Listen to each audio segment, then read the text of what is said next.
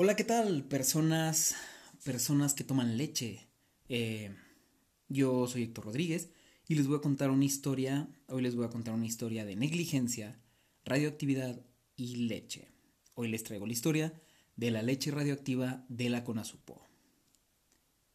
Y así, sin intro. Ya está.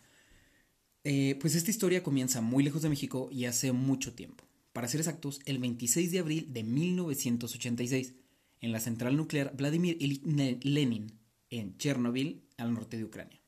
¿Les suena la historia? Debería. Eh, la explosión de Chernobyl, ustedes saben, un desastre, mucha radioactividad y todo.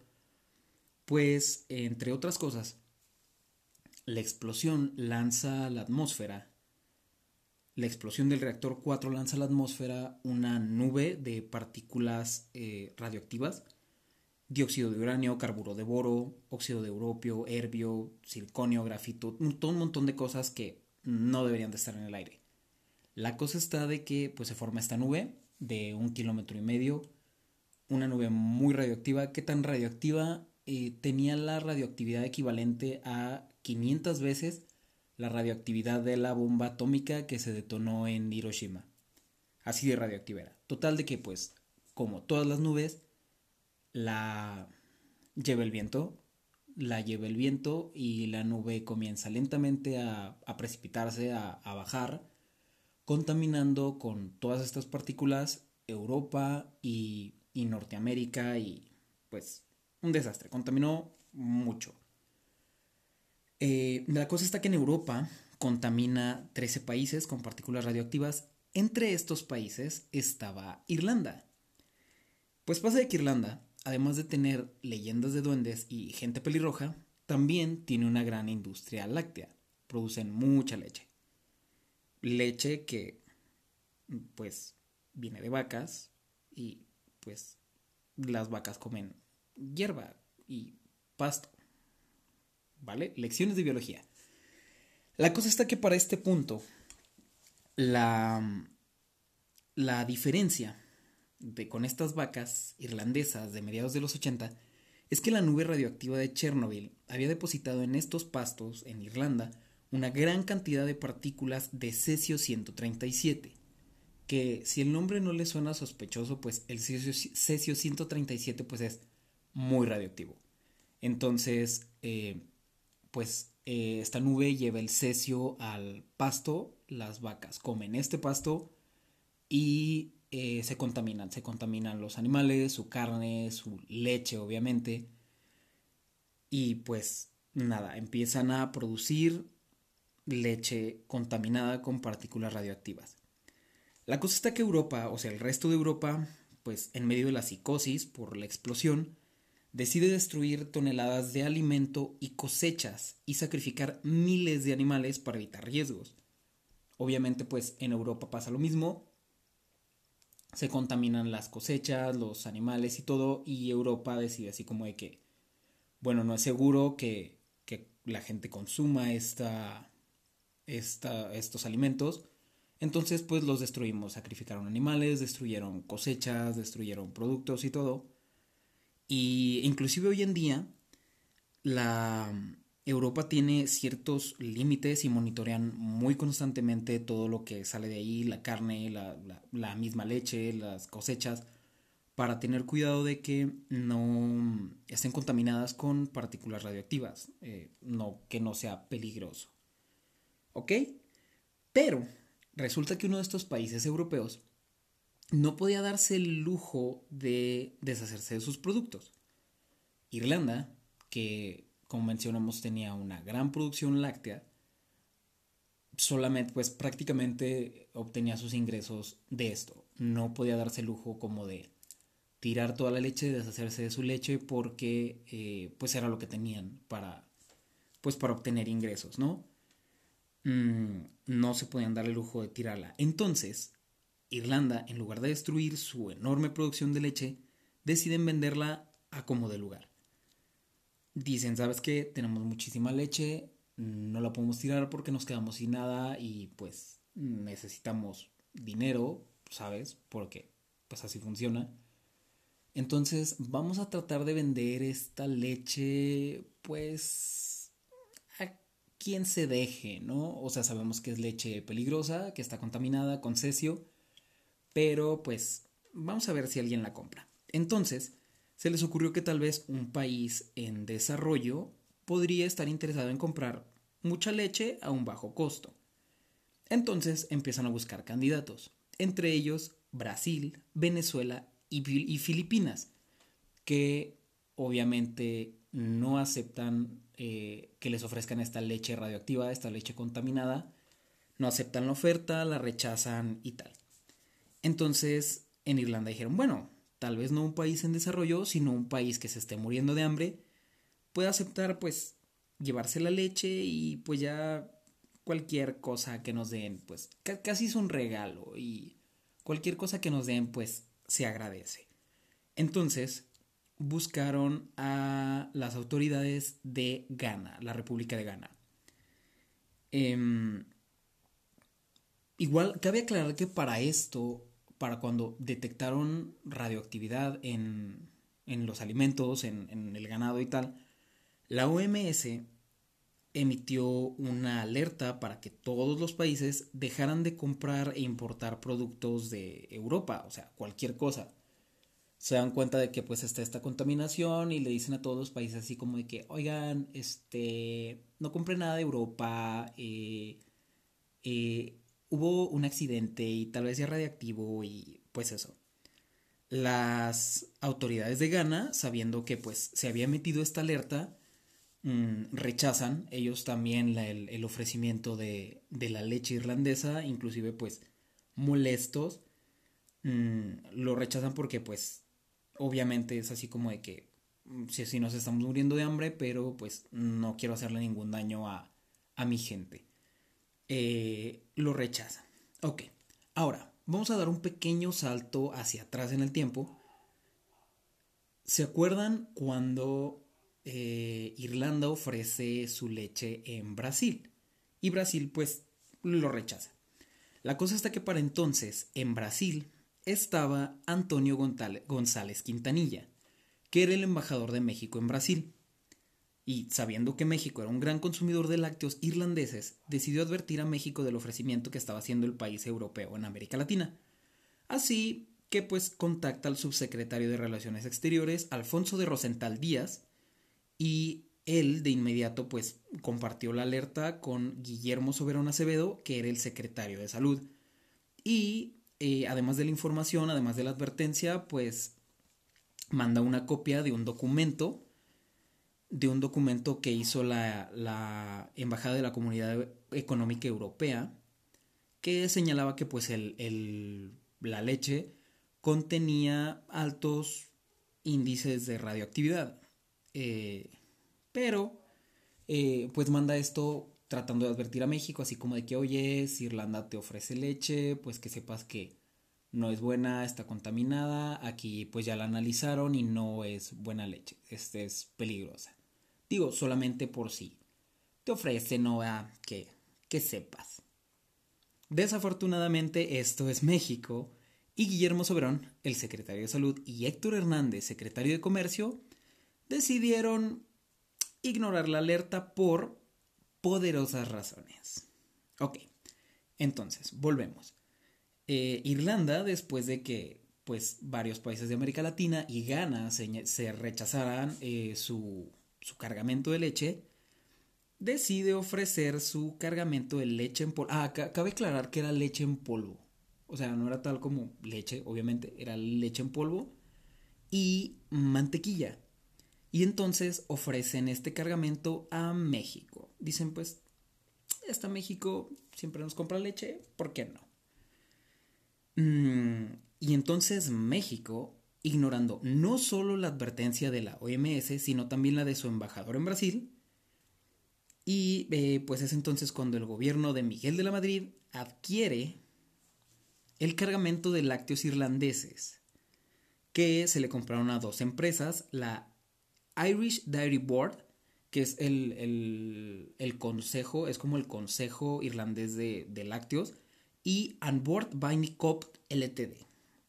No sé qué pronuncié. Eh, ustedes tampoco, no importa. Total de que eran dos, dos empresas, le compran la leche, dicen, va, la quiero. Eh, ya me dijeron que no es buena leche, ya me advirtió mi embajador también que no compraba tu leche, eh, no me importa, yo quiero tu leche. y la compran. Compra el gobierno de Miguel de la Madrid la leche. ¿Quién hizo esta compra? Esta compra se realizó a través de la Compañía Nacional de Subsistencias Populares, o mejor conocida como la CONASUPO. Y no solo la compró, no solo compró el cargamento de leche radioactiva, sino que oficialmente se compró a precio regular. No, no reportaron así como de que, oye, pues la compramos porque era un ofertón, estaba barata, pues que tiene, sino que oficialmente se compró a precio regular. Ustedes tomen sus conclusiones, esto es México.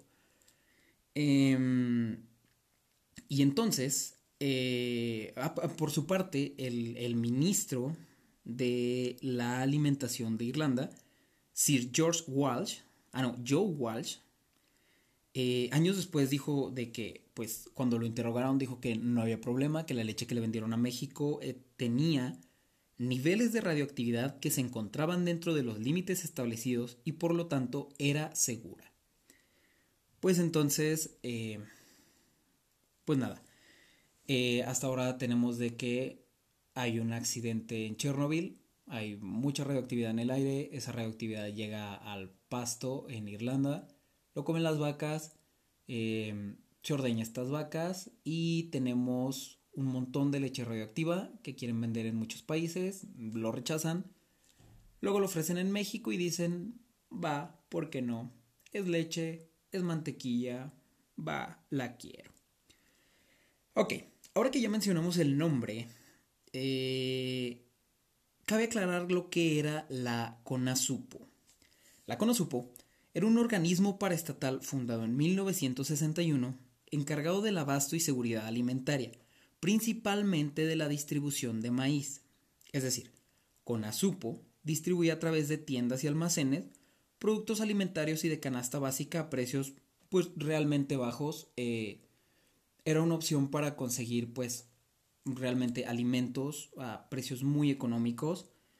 Era eh, pues en realidad una forma en la que los habitantes de pues relativamente bajos recursos podían adquirir productos de la, de la canasta básica, productos alimenticios, eh, a precios pues realmente eh, adecuados que les permitían pues alimentar bien a sus familias sin eh, gastar demasiado, ¿no? inclusive con el tiempo la Conosupo amplió sus operaciones y empezaba a distribuir cosas como productos de limpieza, ropa, etc. O sea, realmente era como que una opción cuando, digamos, tu ingreso era limitado, cuando no tenías mucho dinero, la Conasupo era una opción para adquirir todas las cosas que, que podías adquirir pues en otros lados, pero un precio menor. Eh, eso era realmente lo que hacía la Conasupo y pues fue la Conasupo la que compró la leche de Irlanda. Total. resulta que en 1965, cuatro años después de fundarse, la Conasupo crea la compañía hidratadora de leche, que se dedicaba a eh, hidratar leche. Eh, importaba leche en polvo, la hidrataba, la empaquetaba y la distribuía en el sistema Conasupo, que mencionamos que pues eran todas estas tiendas y almacenes que pues distribuían los, los alimentos. Em, y pues la Conasupo, bueno, realmente la compañía hidratadora es la que nos interesa porque fue exactamente la filial de la Conasupo, la compañía hidratadora, la que hizo en sí la compra de la leche radioactiva. Fue, o sea, básicamente se encargó la Conasupo. Dijeron, va, eh, a través de la Conasupo voy a comprar esta leche. Em, también cabe mencionar que el principal funcionario de la Conasupo era en ese entonces Raúl Salinas de Gortari. ¿De el, el apellido? Yo sé que sí porque Raúl Salinas es el hermano de quien después sería presidente de México, Carlos Salinas de Gortari. Ok, pero pues realmente, ¿por qué tanto alboroto por una leche contaminada? O sea, ¿de qué tanta leche estamos hablando? Pues resulta de que, obviamente, Los datos varían de una versión a otra porque México, eh, en algunas versiones oficiales, dicen que estábamos hablando de 28 mil toneladas. Otras dicen que fueron 40 mil o inclusive hay versiones que mencionan 80 mil toneladas. Eh, realmente el dato, digamos, más confiable que se puede encontrar, el que inclusive más se repite, es el que habla de 40 mil toneladas de leche.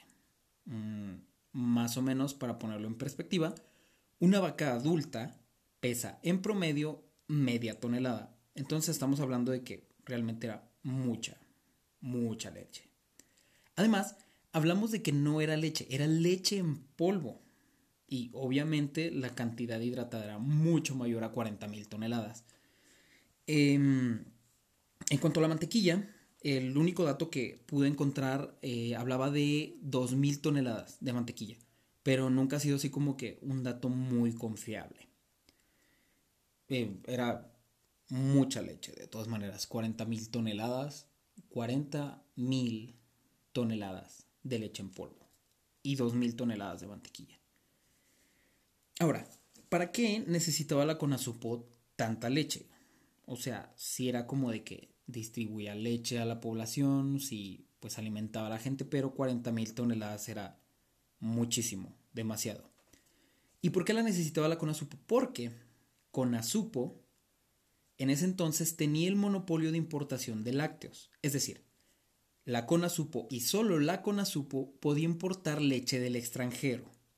Era la única que tenía eh, la autorización del gobierno para traer leche de cualquier otro país. Quiero que recuerden este dato, este dato es importante porque lo vamos a necesitar un poquito más adelante. Entonces, se compra la leche y se envía a México en tres barcos, tres barcos que navegaban bajo la bandera de Chipre, el Adventure, el Tenacious y el Rumilla o Remilla, el dato varía pero no importa. No, no se crean, sí importa, porque era el que traía la mantequilla. Muy importante. Entonces, estos tres barcos de Chipre llegan de Irlanda, desembarcan en el puerto de Veracruz en el 87 y la CONASUPO se hace con su armamento de cáncer en polvo para distribuir. Ok, ahora, ¿recuerdan que hace unos momentos les dije que solo la CONASUPO podía importar leche y tenía el monopolio de la leche?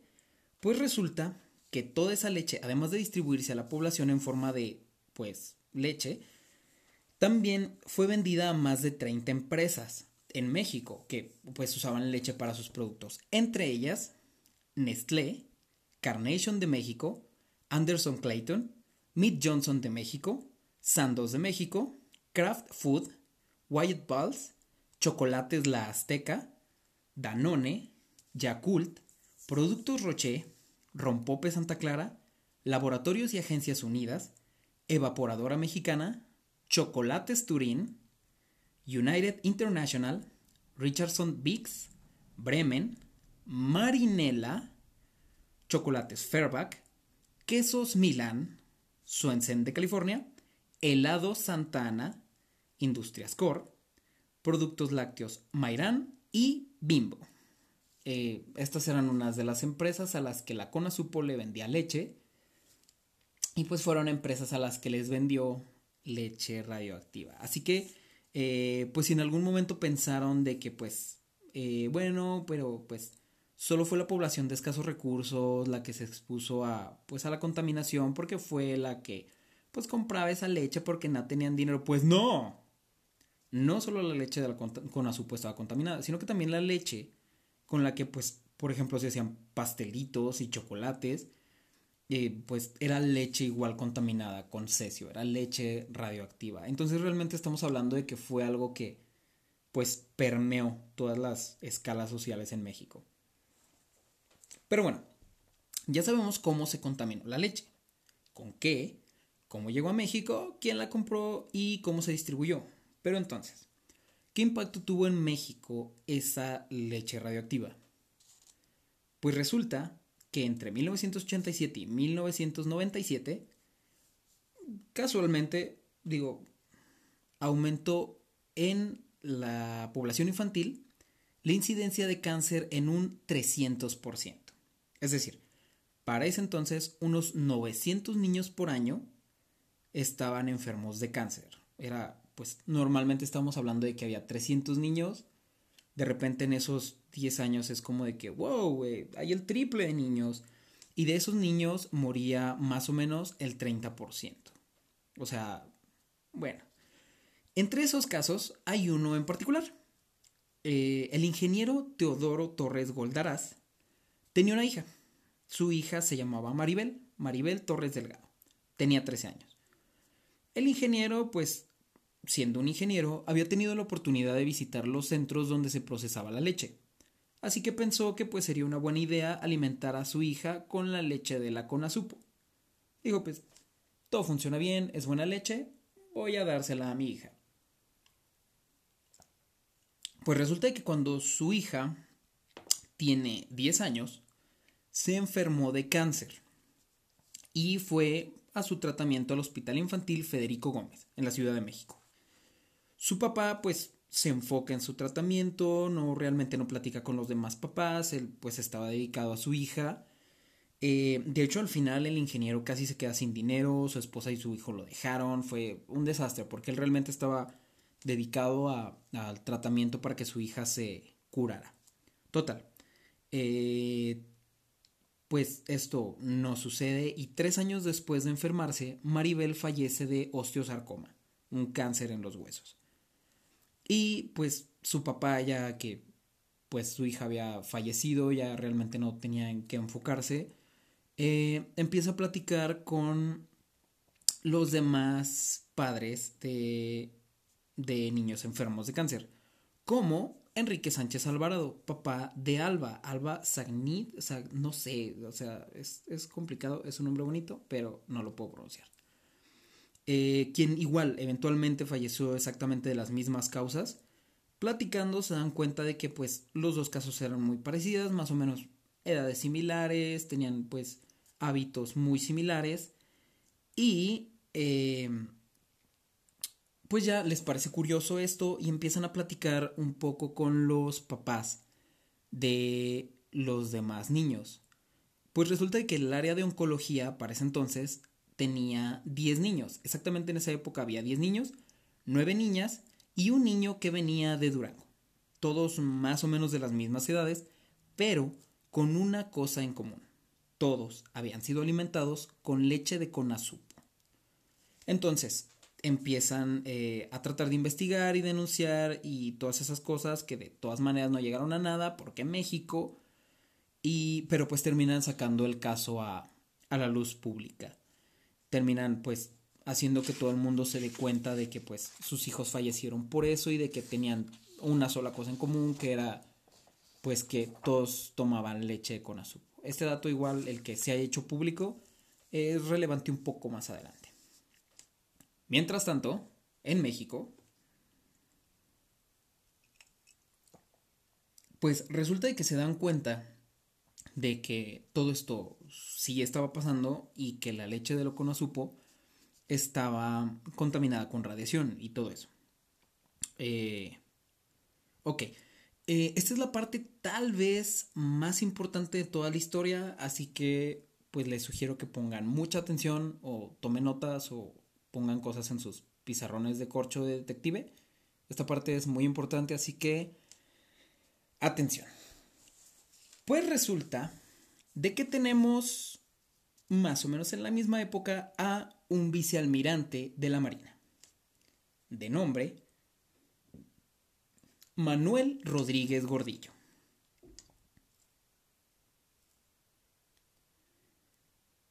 Pues resulta de que este vicealmirante, como pues como un miembro de como jefe de Estado Mayor de la tercera zona naval, le llegaban todos los datos del estado de la fuerza, es decir, pues de los marinos y pues entre estos datos pues cómo iba su desarrollo, eh, qué tal iban, qué hacían y entre otras cosas también le informaban cuántos de estos soldados de la marina estaban enfermos. Pues resulta de que un día al vicealmirante Rodríguez le llegan muchos informes de muchos soldados del batallón de infantería enfermos del estómago en las bajadas o sea, donde está el aeropuerto. Mm, pues el vicealmirante pues le parece extraño y va a investigar. Llega al, pues al batallón y le pregunta al encargado de la cocina si sabe algo, si pues tenía alguna sospecha de algún alimento o algo que no estuviera en buen estado, pero em, el encargado de la cocina le dice que pues todos los productos que utilizan son de primera calidad, que todo está perfecto. Entonces el vicealmirante dice, bueno, tal vez el, el atole con el que pues alimentaron a los marinos, el atole que les dieron pues para su desayuno, a lo mejor estaba hecho con leche bronca que compraron de una granja cerca de aquí. Igual pues eso explicaría que estuvieran enfermos del estómago. Pero el encargado de cocina le dice que no, que no estaban utilizando leche bronca, sino que eh, estaban, ojo aquí, utilizando leche en polvo que se compró a los estibadores en el puerto, quienes la robaron de los almacenes y la vendían a un precio menor a quien fuera. Em, solo quiero que, pues, se note el dato de que la Marina compraba leche robada a los estibadores en el puerto. Los estibadores que son los que cargan eh, pues todos estos bultos y todo esto, robaban productos y la marina decía va, te los compro. Entre esos pues compran la leche, compran estos bultos de leche que pues son robados y pues el vicealmirante empieza a inspeccionar los bultos de leche de 25 kilos de leche en polvo y se da cuenta de que están marcados como provenientes de la Irish Dairy Board. Y pues recuerda eh, la, alerta del embajador de unos meses antes y pues se acuerda de que, le, de que Irlanda le reclamó a la Unión Soviética porque pues había contaminado su, su, pues, su país, ¿no? Eh, entonces pues se da cuenta de que algo raro está sucediendo y decide investigar. Que por cierto, al final la leche no tenía nada que ver. Los soldados se enfermaron por otra cosa. no fue por la leche, pero pues así se dio cuenta el vicealmirante de que estaban usando leche irlandesa y que había leche irlandesa en México. Pues entonces, resulta que el vicealmirante Rodríguez decide pedir ayuda a su amigo. Casualmente era amigo del físico Miguel Ángel Valdovinos, pues Valdovinos era el jefe de laboratorio en la planta nuclear de la Comisión Federal de Electricidad en Laguna Verde, Veracruz. Entonces, pues le dice, oye, eh, está pasando esto, fíjate que pues mm, recuerdo que había un poquito de radioactividad en la leche y aquí hay leche. Entonces, pues, ¿me ayudas a checarla? Eh, le mando unas muestras y las analiza. Le entrega los resultados el vicealmirante y le confirma que sí, que la leche en polvo que tenían, que estaban tomando los marinos, estaba contaminada con estroncio 90 y cesio 137, en cantidades que superaban 10 veces el límite máximo tolerado por un cuerpo en el lapso de un año. Es decir, la muestra que le dio tenía 10 veces más radioactividad que la que una persona puede soportar normalmente en un año. Era mucha radioactividad. Em, pues obviamente tomando en cuenta esto, pues es como que se da cuenta de que hay un riesgo enorme porque pues esa leche que se supone que habían advertido que no compraran, la compraron y que estaba en México. De hecho, la, estimación del daño, el daño comprometido 50 años es eh, el daño comprometido, es decir, que si la leche se consumía frecuentemente, aún durante un lapso corto, era muy probable que se presentaran problemas incluso 50 años después de haberse consumido. Si era como que representaba un riesgo, si, si las personas pues tomaban a lo mejor unos un mes o algo así leche todos los días, había un gran riesgo de que de ahí a 50 años eh, presentaran problemas. Y ojo, esto eh, lo, concluye el, el, el físico Valdovinos suponiendo que los niños consumieran 100 mililitros de leche. O sea, 100 mililitros, que es realmente poquito, poquito menos de medio vaso. Mm, no es menos de medio vaso. En fin, era muy poquito. Entonces, dice, pues sabes qué, si los niños consumen 100 mililitros de leche por un periodo realmente corto, pero que sea frecuentemente, pues está este riesgo. La cosa está de que en México el 60% de los niños consumen en promedio medio litro de leche diario. No 100 mililitros, medio litro. Es decir, la leche era muy radioactiva y los niños en México tomaban mucha leche, entonces no, no se ve que vaya a salir bien. Ok, pues con todos estos datos, el vicealmirante hace un informe, porque pues militar, dice yo, a reportar, hace un informe y ese informe lo entrega al secretario de Marina, quien lo envió al secretario de Salud y al presidente de la República, Miguel de la Madrid. Eh, ¿Sí se acuerdan de que el secretario de Salud ignoró la alerta del embajador, verdad? Que le mandó la alerta y que él dijo, no, no hay problema. ¿Sí se acuerdan? Qué bueno. Pues obviamente, el, pues no pasa nada. Envía el reporte, pero no pasa nada. Inclusive la, el reporte, cuando lo, lo, reporta con su superior, le dice así como de que, oye, este, mm, nomás trata de ser discreto con esto porque pues no nos queremos meter en problemas. Yo, yo paso tu reporte, pero pues no hagas mucho, no informes mucho, ¿no? Eh, pues total, no pasa nada. Y e inclusive en, algún punto la Comisión Nacional de Seguridad Nuclear y Salvaguardias, que a lo mejor les suena el nombre porque pues ellos fueron los que tres años antes recorrieron Chihuahuita investigando el incidente del cobalto y el Yonke Fénix. Historia se vende por separado.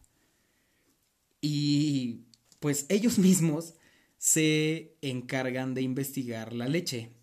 Y pues investigan la leche, pues de que está radioactiva. E incluso investigan productos que ya estaban en anaqueles de tiendas, cuando se supone que la leche no había salido de los almacenes. Investigan productos ya en los anaqueles y encuentran lo mismo. Productos contaminados con cesio y estroncio. Se dan cuenta de que realmente ya había salido, ya se habían contaminado cosas y pues nada, o sea, si reportan así como de que, oye, este, si te acuerdas que no había salido, pues ya salió y hay un montón de cosas con radioactividad. Pero fue lo único, solamente se dieron cuenta de que había eso y no pasó nada. Mientras que con el vicealmirante Rodríguez y el físico Valdominos, resulta de que por darse cuenta de esto y reportar y tratar así como de que reportar que algo andaba mal, Mm, eh, pues al, vicealmirante Rodríguez le imputan cargos por rebelión y difamación, cargos obviamente falsos, lo someten a una corte marcial y lo destituyen de su puesto de vicealmirante.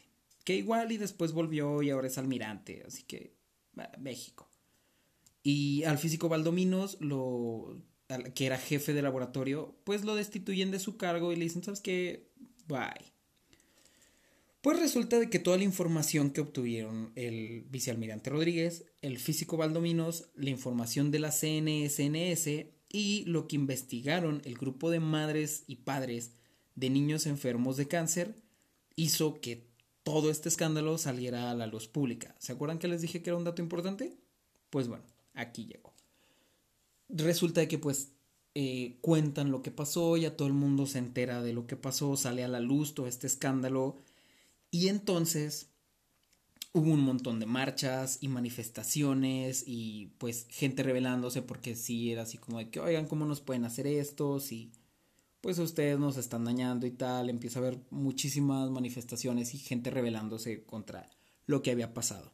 Eh, inclusive, muchos eh, años después, el grupo ecológico llamado el Grupo de los 100 y la organización Greenpeace solicitaron al gobierno de México conocer las rutas en las que se distribuyó la leche y todo eso, o sea, tratando de investigar el impacto que tuvo todo esto. Pues resulta que toda esta presión, toda la presión de los padres y pues los medios, los, los grupos ecologistas, toda esta presión hace que en 1988 el gobierno anuncia que, aunque la leche se encuentra dentro de los límites seguros de contaminación radioactiva, deciden regresarle a Irlanda. Porque son buenas personas y dicen, no, este, nosotros los protegemos, vamos a, vamos a regresarla. Eh, entonces cargan 3.900 toneladas de leche. Si se acuerdan que eran 40.000, ¿verdad? Si se acuerdan que compraron 40.000, pues cargaron 3.900, nada más. Las cargan en dos barcos. el Sonora y el Fiesant. El Fiesant, que por cierto era Fiesant, Fiesant, no sé, si alguien sabe cómo se pronuncia, eh, gracias. Que por cierto este último era un barco que navegaba también bajo la bandera de Chipre. No sé, algo tienen los, los barcos chipriotas. Eh, la leche llegó en tres barcos de Chipre y se volvió en un barco de Chipre. No sé, los barcos de Chipre están malditos. Si algún día ven un barco de Chipre, corran. Si ven un barco y se dan cuenta de que tiene la bandera de Chipre, eh, aléjense. No sé, están embrujados o algo. Pues total. Cargan las 3.900 toneladas de leche que tenían y la devuelven a Irlanda. Pero no la devuelven. Porque en lugar de devolverla, los barcos salen de Veracruz y llevan la leche a Tampico, Tamaulipas dijeron vamos a regresarla, no se preocupen, la sacan y es nomás así como de que, ah, la saco de aquí, la meto por acá y tengo la misma leche, no perdí nada, pero ahora está en Tampico.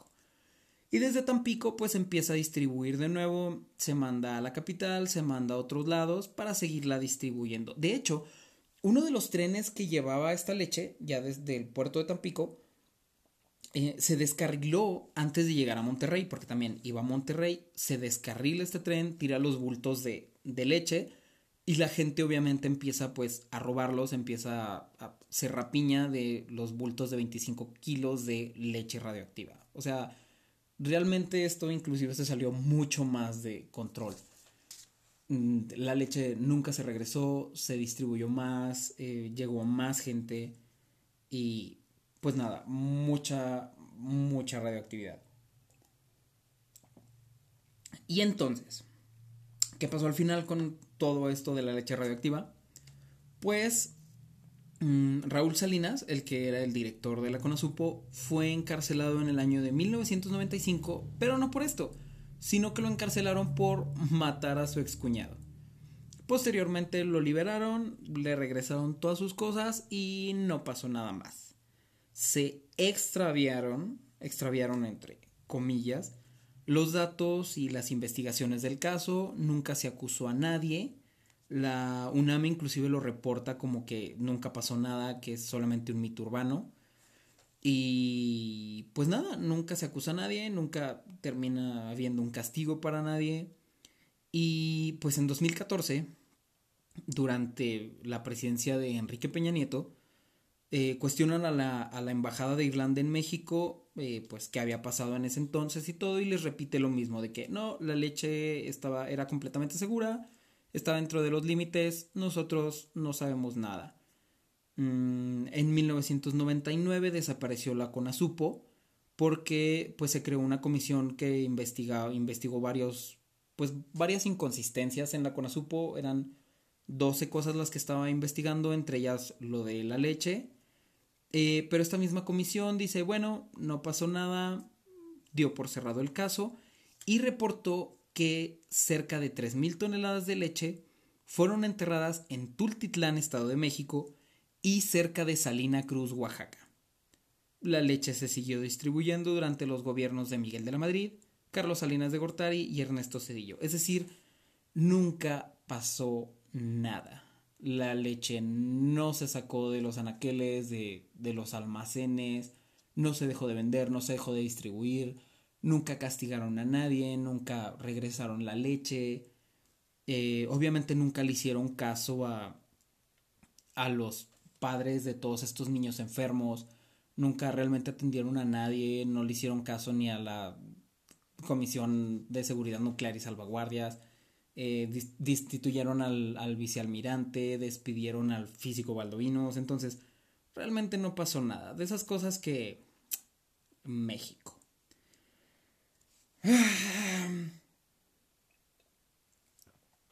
Y pues nada, para terminar, les dejo con, con unas palabras del ingeniero Teodoro Torres, el papá de Maribel. Eh, dijo, Así se quedaron las cosas. Esto pasará a la historia y quedará en la conciencia de cada una de las autoridades que en aras de tener más dinero autorizaron la entrada de esa leche. En esas conciencias estará el hecho de que fallecieron algunos niños que no tenían que haber muerto, porque si no hubieran tenido ese afán de enriquecimiento, no se comprara leche, pero llegaron barcos llenos de toneladas. Y pues nada, esta pues esta fue la historia de la leche radioactiva, de la Conasupo, de la leche contaminada con cesio, de la explosión de Chernobyl. Eh, pues una historia que creo que realmente todos quisiéramos de que fuera nada más una leyenda urbana, que fuera un mito como dijo la UNAM. Eh, una historia de cómo un organismo que debía de encargarse de alimentar a los mexicanos terminó dañándolos de una forma que inclusive pues aún ahora es inimaginable, incuantificable y pues eso. Y pues nada, eh, pues eso es todo. No tomen leche radioactiva, mm, no confíen en los barcos de Chipre, cuestionen todo y recuerden que cuando piensen que algo nunca podría suceder, tal vez en México ya pasó. Yo fui Héctor Rodríguez y hasta la próxima.